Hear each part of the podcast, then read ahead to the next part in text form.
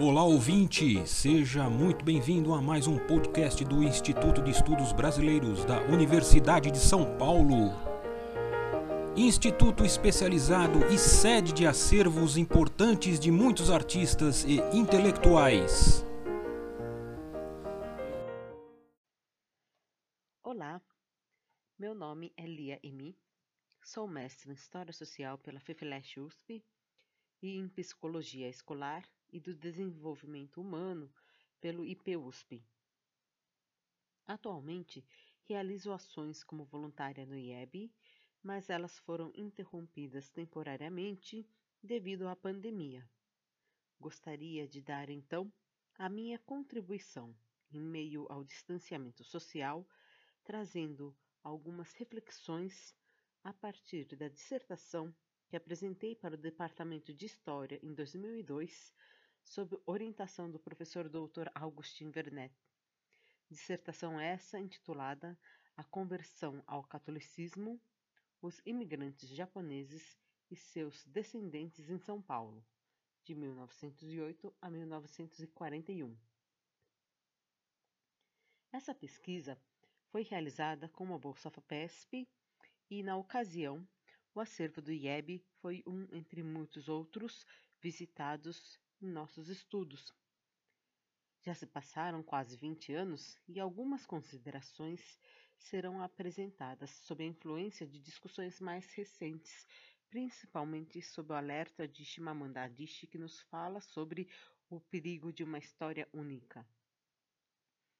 Mais do que apresentar os resultados de uma pesquisa de forma rígida, espero conseguir mostrar a riqueza do tema trazendo apenas alguns pontos que permitem pensar sobre esse processo de mudanças que teve como marco, um de seus marcos na realidade, o ano de 1918, o ano dos 5Gs, como apresentado por Sevchenko, que foi o ano da gripe, da geada, dos gafanhotos, da guerra, a Primeira Guerra Mundial e das greves.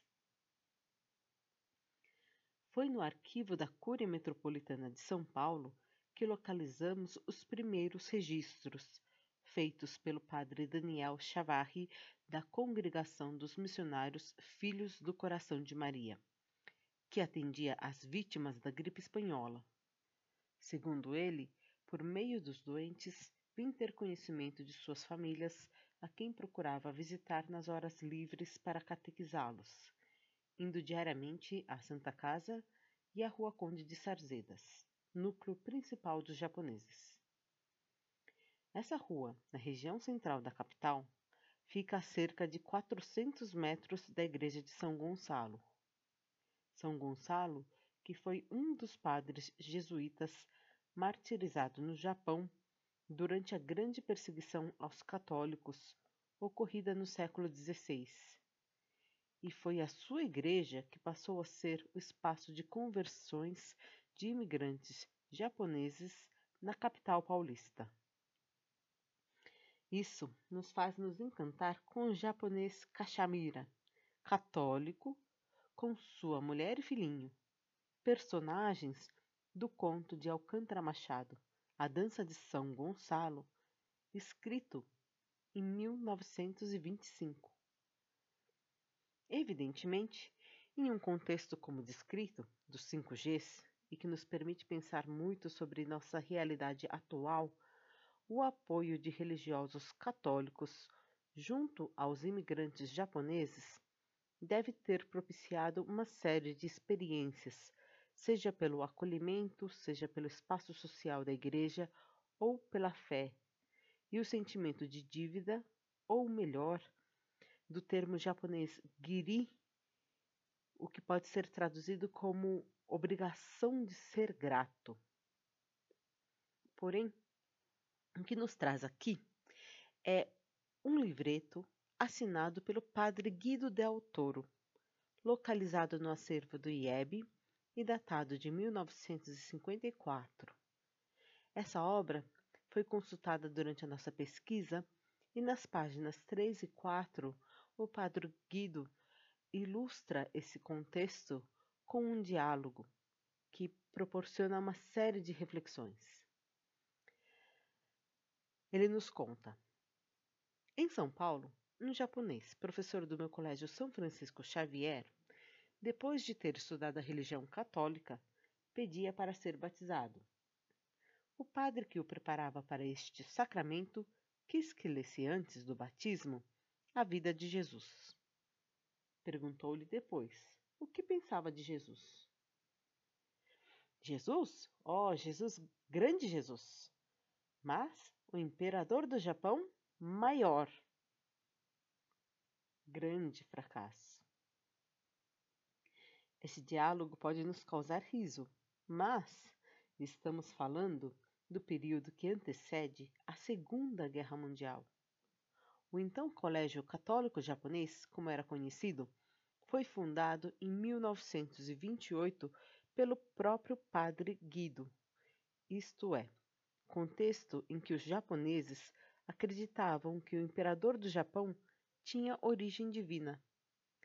E aí estava o grande paradoxo: seguir a ordem vigente, obedecer e respeitar a hierarquia, assegurar a harmonia, como consta no rescrito imperial da educação. Significava ser muito japonês. Nesse sentido, converter-se ao catolicismo não estava em contradição com respeito ao imperador, ao Tenno Heika. Podemos nos arriscar a dizer que não há, para os japoneses e seus descendentes, contradição alguma em ser batizado, casar na igreja e ter um altar budista e ou shintoísta na sala de casa ao lado da imagem de Nossa Senhora. Vale lembrar também que em nossas pesquisas encontramos grupos de descendentes dos Kakurista, os cristãos escondidos, que, quando da imigração do Japão, optaram pelo Brasil, sabendo que aqui poderiam exercer livremente sua fé.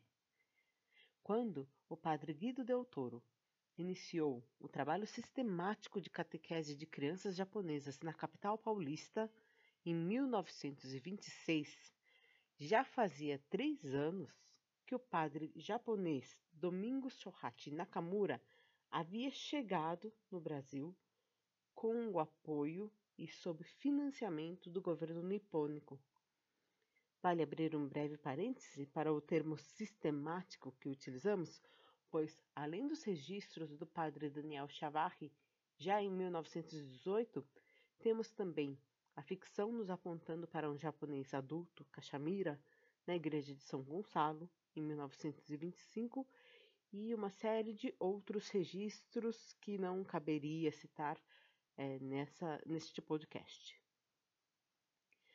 Mas Retomando a vinda do padre Nakamura, tinha sido desde 1920, ah, desculpe, a vinda do padre Nakamura tinha sido negociada desde 1920 pelo então Núncio Apostólico do Brasil, o arcebispo Henrico Gasparri, ciente da importância de um religioso que pudesse pregar em japonês. Ele saiu da diocese de Nagasaki já com contato de antigos fiéis japoneses e passou a atendê-los em todo o interior paulista. Os registros dos batismos realizados por esse padre mostram que os pais de grande parte das crianças batizadas já eram católicos, isto é, já tinham sido batizados quando crianças no Japão. Portanto, Nesses casos, não se tratava de conversão e sim de manutenção de uma crença que vinha de séculos de práticas escondidas no Japão. Para resumir este podcast, que é mais uma provocação, podemos afirmar de uma forma didaticamente simplificada que a conversão de imigrantes japoneses ao catolicismo antes da Segunda Guerra Mundial, foi um fenômeno predominantemente paulistano que aconteceu na capital. No interior, a grande maioria dos batismos era de descendentes de cristãos escondidos. Vale ainda também lembrar que grandes nomes da colônia japonesa que tiveram destaque nas mais diferentes áreas, como direito, saúde e política, também tiveram papel importante na comunidade católica. Se havia casos de conversão por interesse, possível que sim, mas também por troca, no sentido de dádiva, como pensado por Moço, e que nos remete também ao já citado sentimento né, de gratidão do Giri. Acreditamos também que houve casos de conversão como decorrência de uma mudança na visão de mundo. E, por que não, por admiração. Como o professor que queria se converter ao catolicismo, sabendo que Jesus era grande, apesar de não ser tão grande quanto o imperador do Japão. E houve tam conversão também por fé, como ficou evidente em alguns relatos que pudemos coletar durante a nossa pesquisa.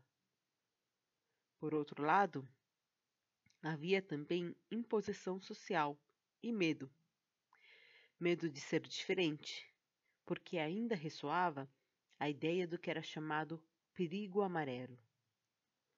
Portanto, não é possível resumir tantas relações humanas a uma única resposta, a uma única história.